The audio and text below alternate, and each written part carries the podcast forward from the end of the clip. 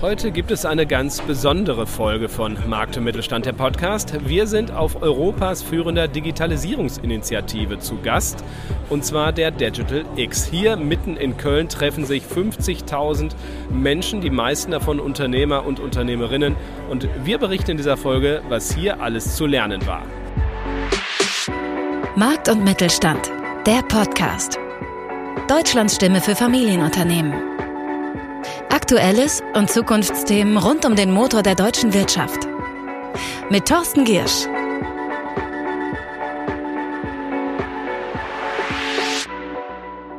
Zwölf Millionen Quadratmeter Eventfläche, fünf Bühnen, 250 Speaker. Man sollte nicht zu viele Zahlen in einem Podcast nennen, aber diese als kleine beeindruckende Szene mal vorweg. Die Telekom hat hier wirklich eine großartige Veranstaltung hingeschickt, die so ein bisschen in die Richtung Cebit-Ersatz geht, aber es ist mehr als das, es ist viel mehr als ein Ersatz, nämlich wirklich eine große Veranstaltung, auf der man viel erleben und lernen kann. Das Wetter spielt bei so einer Veranstaltung, wo ganz viel draußen stattfindet, auf einer großen Fläche, vier Quartiere hier in Köln, natürlich eine große Rolle. Deswegen freuen sich die rund 50.000 Gäste dass es sonnig ist, 20, 25 Grad, angenehmer könnte es kaum sein. Die Anzugträger sind hier definitiv in der Minderheit. Die meisten haben bestenfalls auch einen Sakko übergeworfen. Weiße Sneaker sind hier seit Jahren schon, außer natürlich ein paar magentafarbene. Das sind dann die Kolleginnen und Kollegen der Telekom als Ausrichter. Man geht hier von, naja, Bühne zu Bühne und kommt dabei an ganz viel Marktplatzfläche vorbei. Also Stände, auf denen Partner des Mittelstandes, aber zum Teil auch Unternehmen selbst ihre Produkte zeigen, ihre Lösungen zeigen, rund um Digitalisierung von 5G bis, naja, Avatechnologie, künstliche Intelligenz, Blockchain natürlich ganz wichtig, alles was mit Daten zu tun hat, Prozessautomatisierung. Das sind die großen Themen dieser Veranstaltung. Und ich habe mit dem gesprochen, der bei der Telekom das Thema Transformation verantwortet. Bei mir ist jetzt Dimitrios Rizoulis. Er ist Senior Vice President B2B-Strategie und vor allen Dingen bei der Telekom für Transformation zuständig. Heißt also, er hilft auch mittelständischen Betrieben, naja, den Wandel zu gestalten.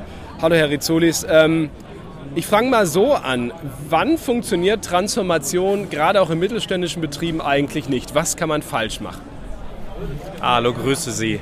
Ähm, der größte Fehler, den viele Unternehmen machen bei der Transformation, ist, die fangen bei sich selber an. Also man, die fangen bei den eigenen Produkten, bei den eigenen Prozessen und, und äh, an und sagen, wie kann ich meine Prozesse digitalisieren, wie kann ich meine Produkte digitalisieren, in die Softwarewelt bringen.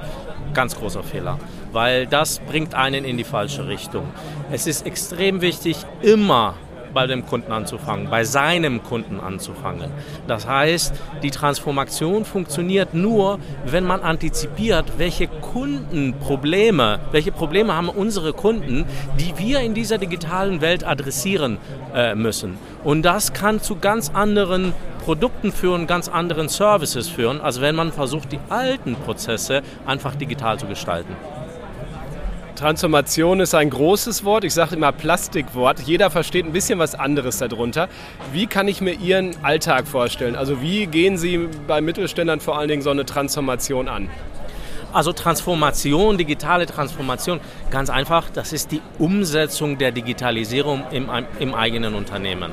Und das Erste, was wir mit unseren Kunden machen, ist direkt deren Kunden sich anzuschauen und sagen, welches Problem hat dein Kunde in seiner digitalen Welt, die er, das er lösen möchte. Und dann die zweite Frage, wo hat die Firma, unser, unser Kunde, wo hat er Möglichkeiten, entweder mit eigenen Produkten oder Know-how oder mit Partnerprodukten dieses konkrete Kundenproblem zu adressieren. Aber dann kommt ein ganz wichtiger Weg, was macht man danach? Und die Umsetzung dieser Transformation kann nicht funktionieren, wenn man isoliert äh, mit einem kleinen Team äh, versucht, das Kundenproblem zu lösen, sondern man muss alle nötigen Funktionen zusammenbinden. Das heißt Vertrieb, Produktentwicklung, äh, die, ähm, den Service, die Technik, die, und ganz, ganz wichtig, die eigene IT. Die müssen von Anfang an in die, in die, in die Kundendiskussion mit eingebunden werden. Warum?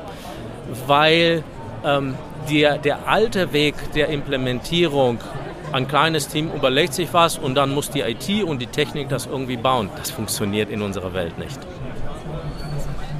Jetzt haben Mittelständler ja diese Herausforderung der Transformation, der Digitalisierung nicht erst seit gestern. Die Digital X gibt es ja auch schon ein paar Jahre. Äh, man kommt voran, aber natürlich ähm, ist die Geschwindigkeit auch nicht so groß. Das heißt, es gibt schon ein paar Hemmnisse, ein paar Sorgen. Wie nehmen Sie die, diese, diese ich sag mal, Bedenken vor der Komplexität der Aufgabe? ein konkretes Problem nehmen, das dann Ende zu Ende zu einer Lösung zu bringen. Und das fängt schon, das bringt schon eine interne Transformation äh, herbei in dem eigenen Unternehmen, indem man das eine, eine Produkt, das eine äh, Thema des Kunden löst. Und dann, sobald man das hat, das zweite, das dritte, das vierte, das fällt viel, viel einfacher an. Also anfangen, einfach machen und bei einem ganz klaren Problem anfangen. Dimitrios Rizzolis bei der Telekom für die Transformation zuständig. Vielen Dank für das Gespräch. Danke Ihnen. Einer der Main Events sozusagen, einer der wichtigsten Gäste der Veranstaltung war Björn Olveus, der mit Digitalisierung insofern sehr viel zu tun hat, weil er ja seit 2022 mit den drei anderen von ABBA auf der Bühne steht als Avatar, als virtueller Björn sozusagen. Und er hat hier darüber berichtet, wie es dazu kam und sagt auch ganz klar, er glaubt nicht, dass das eine große Bedrohung ist für die, naja, normalen Konzerte. So I don't see it as a, as a threat, but I might be wrong, you know, you don't know. And of course, the huge existential question is more artificial general intelligence, where an, an AI kind of becomes a human, knows everything that a human knows. But that's another story. Dann habe ich ihn gefragt, naja, was hat er denn gefühlt und gedacht, als zum ersten Mal jemand mit dem Vorschlag kam, so eine virtuelle Show zu veranstalten? Uh, well, it was five, about five years ago, we were introduced to the idea of making digital copies of ourselves. Um, and we were kind of, you know, taken by that idea. And so we, we explored it further Uh, but it took a long time and many, many redirections, many cul-de-sacs before we ended up with Voyage in London. But I'm glad we took the chance. Die, naja, logische Nachfrage war natürlich, ob das jetzt Schule macht, ob es viele Künstlerinnen und Künstler gibt, die den Weg gehen, den aber gegangen ist. Live concerts, with, when you actually know that the person is there, will continue to be very, very important. But for maybe bands like ABBA, who rather would spend their time in an armchair reading a good book instead of performing, then it's, it's a good solution.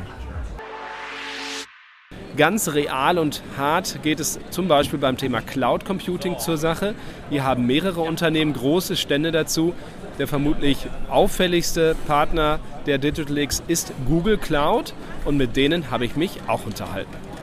Einer der prominentesten Stände hier auf der Digital X ist wieder der von Google Cloud, zehn Meter entfernt. Den kurzen Weg rübergelaufen ist Wenke Schmidt, Director Mittelstand von Google Cloud. Ich grüße Sie. Hallo. Hallo, freut mich. Was erklären Sie den ja, mittelständischen Kundinnen und Kunden sozusagen oder bald Kunden äh, auf Ihrem Stand? Was sind so Neuerungen bei Cloud? Weil man redet ja eigentlich schon lange drüber, aber es hat sich viel getan, glaube ich, oder? Hat sich super viel getan in den letzten Jahren. Unser Auftrag hier ist, den Mittelständlern zu zeigen, welchen Beitrag wir als Google Cloud eigentlich auch leisten können für den deutschen Mittelstand.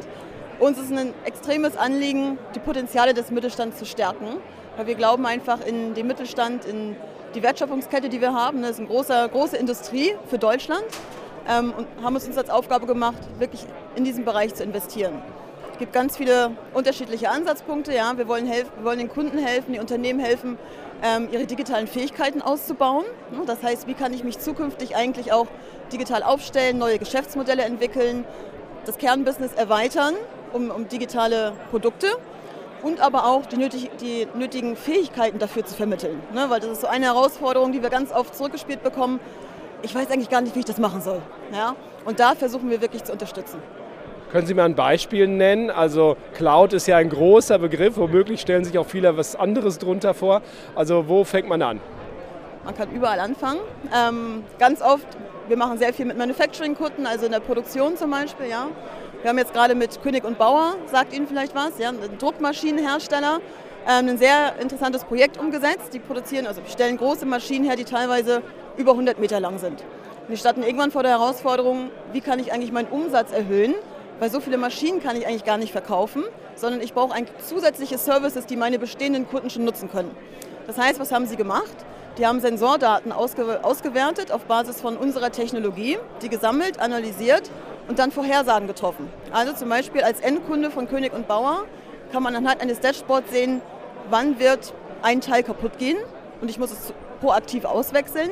Wann muss ich zum Beispiel eine Papierrolle wechseln und weiß aber auch, mein Mitarbeiter geht in den nächsten 30 Minuten in Pause, dann wäre eine optimale Zeit, das jetzt zu tun. Und ganz viele andere Services, die es einfach effizienter machen in der Produktion. Was sind so typische Diskussionen, äh, wenn es auch darum geht, ha, ist Cloud sicher, sind meine Daten da sicher? Was sind so Ihre typischen Antworten auf diese Bedenken? Die Bedenken gibt es leider immer noch, ja, weil wir sind ja auch äh, sehr stark Consumer äh, gebrandet, ne? also Google kennt man aus dem Consumer-Umfeld. Hauptantwort ist, und das ist ganz wichtig zu verstehen, die Daten der Kunden bleiben die Daten der Kunden und niemand hat darauf Zugriff. Weder wir noch irgendjemand anderes. Wir verarbeiten die Daten hm, und, machen Vorhersagen oder der Kunde damit, kann damit Vorhersagen machen, aber niemand greift darauf zu. Und die Daten bleiben sogar in Deutschland oder in Europa, je nachdem, wie der Kunde das ähm, aussuchen möchte. Und ja, ich glaube, das ist das Allerwichtigste zu verstehen. Die Daten des Kunden bleiben die Daten des Kunden. Europa. Sie ist eine der berühmtesten Futurologinnen der Welt und stand nach dem Vortrag noch kurz für ein paar Fragen und Antworten zur Verfügung. Amy, is AI a hype topic or a real opportunity for mid-sized companies? Artificial intelligence is an important topic for every size company, but it might feel like hype right now because we're all talking about it so much. The reality is that AI has been around for a hundred years in different forms, but some versions of it have been here, and this is a very, very long horizon technology. So we have many years ahead of us. So I think the challenge for businesses is to get beyond the hype. Start to learn now what is AI, what can it do, what can't it do, and how can you make use of it in your organization. Dann wollte ich von mir wissen, in welchen Bereichen denn naja, die größten Chancen für künstliche Intelligenz sind. When it comes to AI or just in general? AI.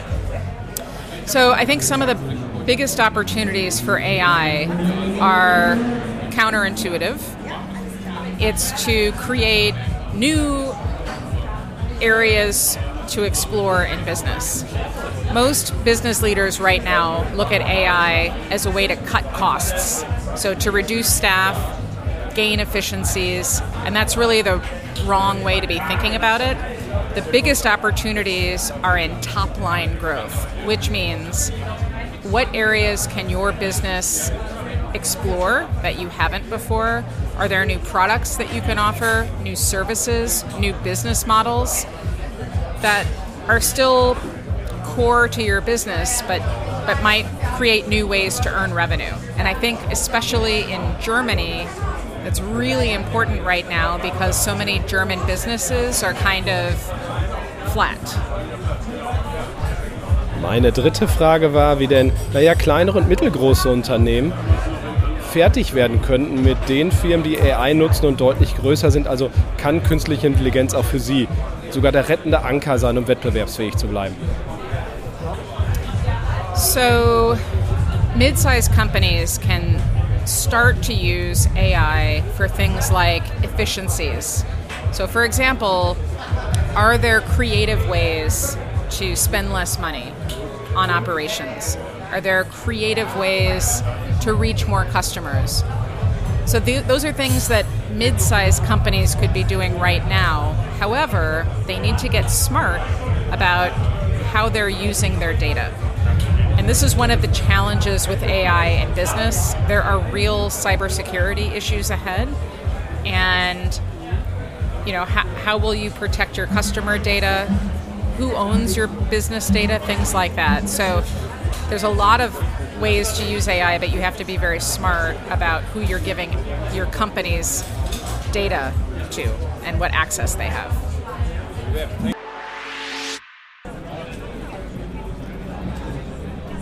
Zur Digital X gehört auch ein Award, also da, wo mittelständische Betriebe für ihre Leistungen ausgezeichnet werden.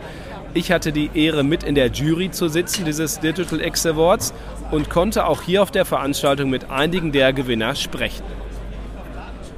Ein Sieger sitzt jetzt bei mir und zwar ein Sieger beim Digital X Award. Grüße Sie, Christoph Stark, Geschäftsführer von IMS Icor. Glückwunsch erstmal. Stimmt, vielen Dank. Connected Business ist die Kategorie. Bevor wir dazu kommen, aber die Frage, was macht IMS Icor? Ja, wir sind ein globaler Hersteller von Präzisionsmaschinen zum Schleifen und Fräsen von Zahnersatz.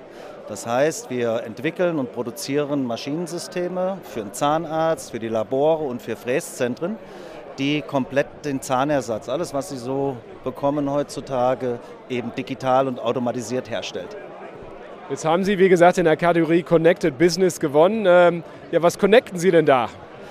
Ja, das ist ein größeres Feld. Wir haben also vor fünf Jahren schon angefangen. Die Idee war einfach, was kann man an einer Maschine noch besser machen? Was können wir unseren Kunden bessere ja, Automatismen bieten? Und da ging natürlich die Digitalisierung ist natürlich da ein wichtiges Thema. Und wir haben im Prinzip ein Ökosystem geschaffen, in dem wir alle Maschinen unserer Endkunden, die administrativen Aufgaben unserer Endkunden, die Händler mit einbinden und unsere Partner und natürlich eben das iCore selber. Das heißt, in einem kompletten ja, Ökosystem System, was digital und automatisiert alle Aufgaben, die in irgendeiner Art und Weise möglich sind, durchführt und automatisiert. Darum geht es. Was haben denn Ihre Kunden davon? Ja gut, also unsere Kunden haben natürlich zum Beispiel die Möglichkeit, ihre eigene Maschine zu tracken, von wo sie wollen. Sie können sehen, was die Maschine macht. Sie haben eine, Videokamera in der Maschine. Sie bekommen Fehlermeldungen. Äh, sie sehen, wenn Materialien äh, sich zu Ende gehen oder, Werkzeuge zu Ende sind.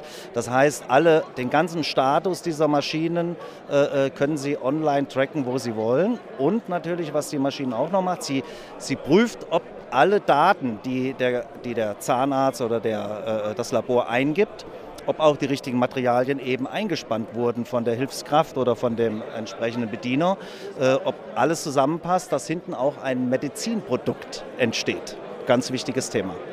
Das ist also ein, auch eine Kontrollfunktion und das hilft natürlich ungemein. Ja.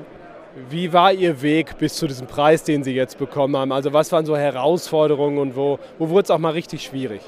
Also die Herausforderungen würde ich schon sagen, nachdem wir vor 20 Jahren hatte ich die Firma gegründet, äh, nach 15 Jahren die Maschinen schon so gut gemacht haben, dass ich mir überlegt habe, was können wir als nächsten Schritt realisieren.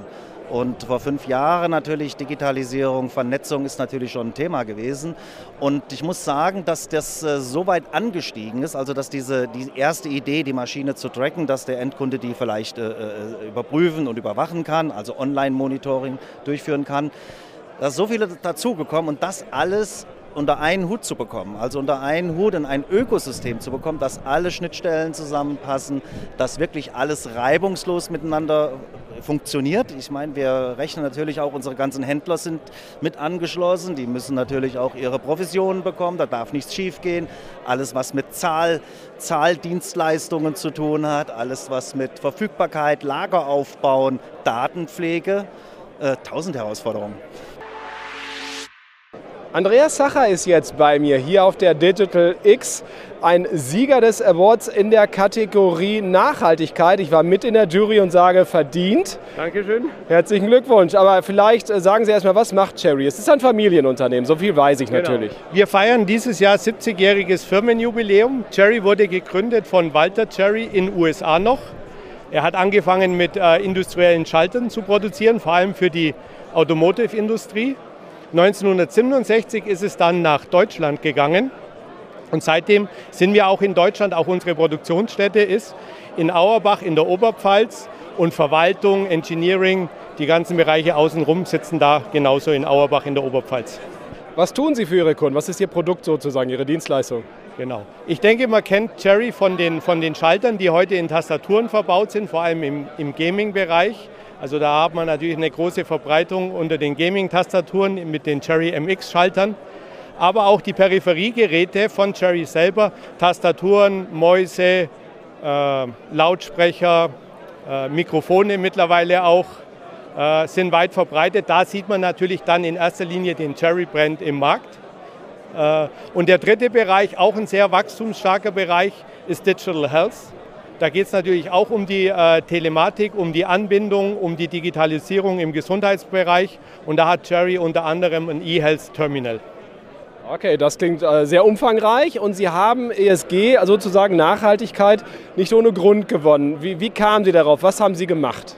Na ja, gut, es, es kam äh, durch den äh, Börsengang im Jahr 2021, hat man sich mit dem Thema beschäftigt, hat Meilensteine definiert, was muss man in den unterschiedlichen Bereichen machen hat unter anderem ein, ein, Meldesystem intern eingeführt, wo auch äh, eben gemeldet werden kann, wenn, wenn Dinge nicht so laufen. Unter anderem hat man auch den Telekom Nachhaltigkeitsmanager installiert, der natürlich bei der ganzen Umsetzung dann helfen kann. Und ähm, wie wirkt sich das jetzt aus? Also inwiefern würden Sie jetzt sagen, merken auch Kunden, dass Sie ein nachhaltiges Unternehmen sind?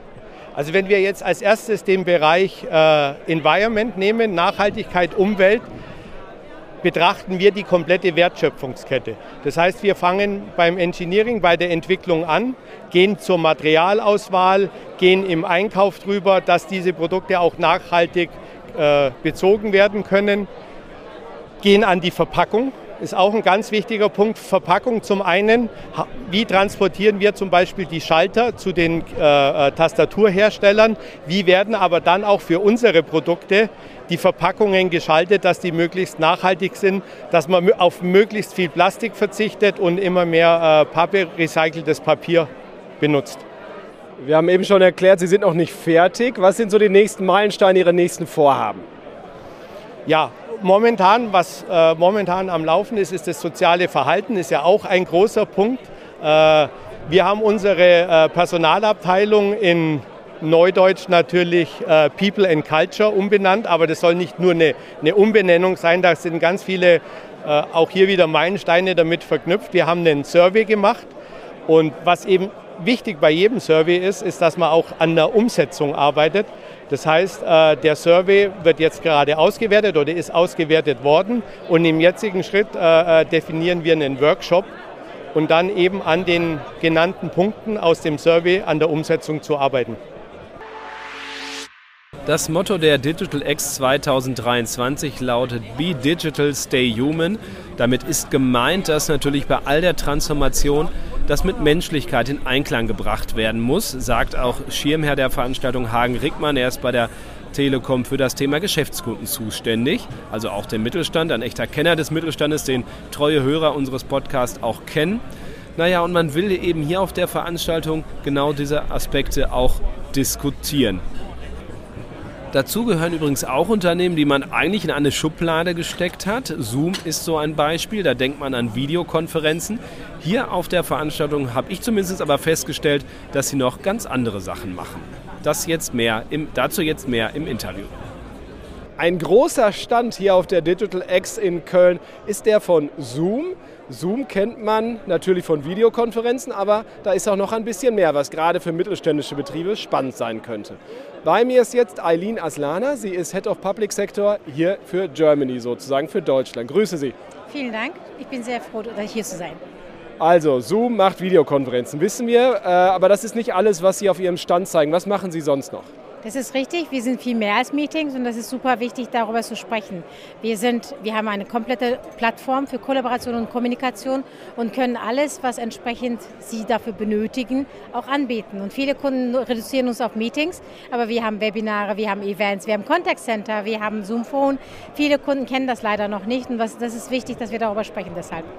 Dann gehen wir mal den Use Case durch. Also wie nennen Sie, gehen Sie, nehmen Sie ein Beispiel Ihrer Wahl sozusagen und erklären uns mal, wie das im Berufsalltag eines mittelgroßen Unternehmens hilfreich sein kann. Ja, ziemlich einfach. Also fangen wir mal mit Zoom Phone an. Ich habe jetzt jemanden angerufen, weil ich ihr unbedingt was erzählen wollte. Und während des Meetings habe ich festgestellt, oh, ich muss dem ja eigentlich was zeigen.